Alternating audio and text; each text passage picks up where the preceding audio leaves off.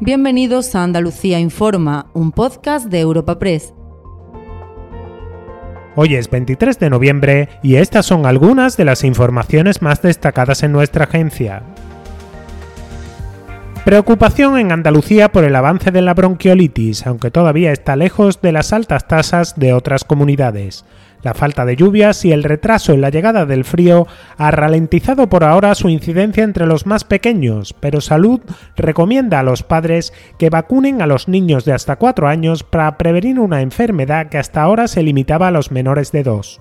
En cualquier caso, la consejera de Salud, Catalina García, garantiza que el sistema público está preparado para afrontar un pico de incidencia. Las condiciones climatológicas han tenido mucho que ver en que ahora mismo en Andalucía la incidencia de bronquiolitis sea menor. Eso no significa que dentro de una semana, 10 días, vamos a tener una tasa de incidencia muy parecida a la que ya se están sufriendo en otras regiones, en otras comunidades autónomas. Tenemos el plan de alta frecuentación, se aprobó en Consejo de Gobierno, todos los hospitales tienen ya sus planes, con lo cual cuando eh, hay una incidencia muy elevada, ellos empiezan a abrir recursos, a aportar recursos y está totalmente todo protocolizado, con lo cual eh, no vamos a tener problemas.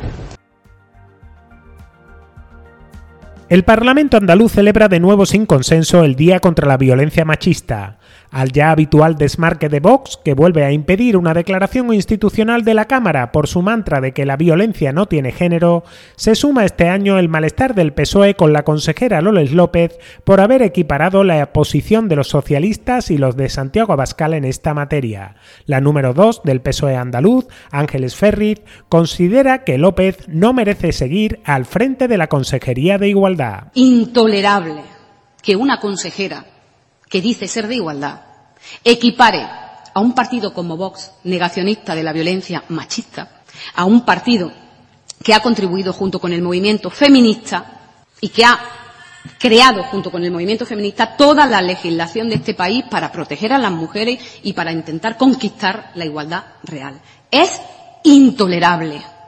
Y desde luego creemos que alguien así no merece estar al frente de la Consejería de Igualdad.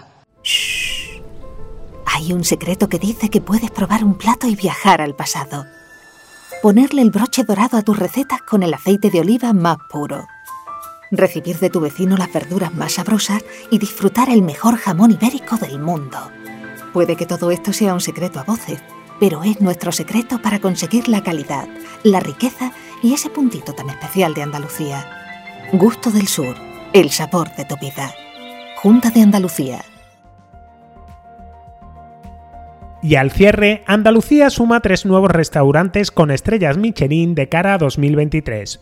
Código de Barra en Cádiz, Caleja en Málaga y La Finca en la localidad granadina de Loja.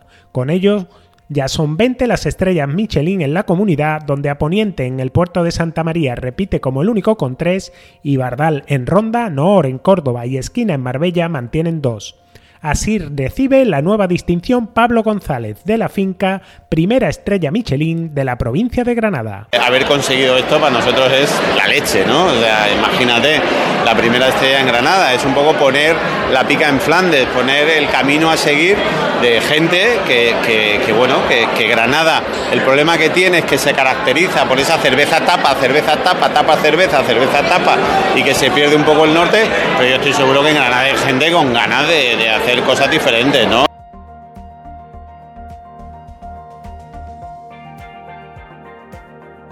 Recuerda que puedes encontrar estas y otras muchas noticias en la sección Andalucía en nuestra web europapress.es.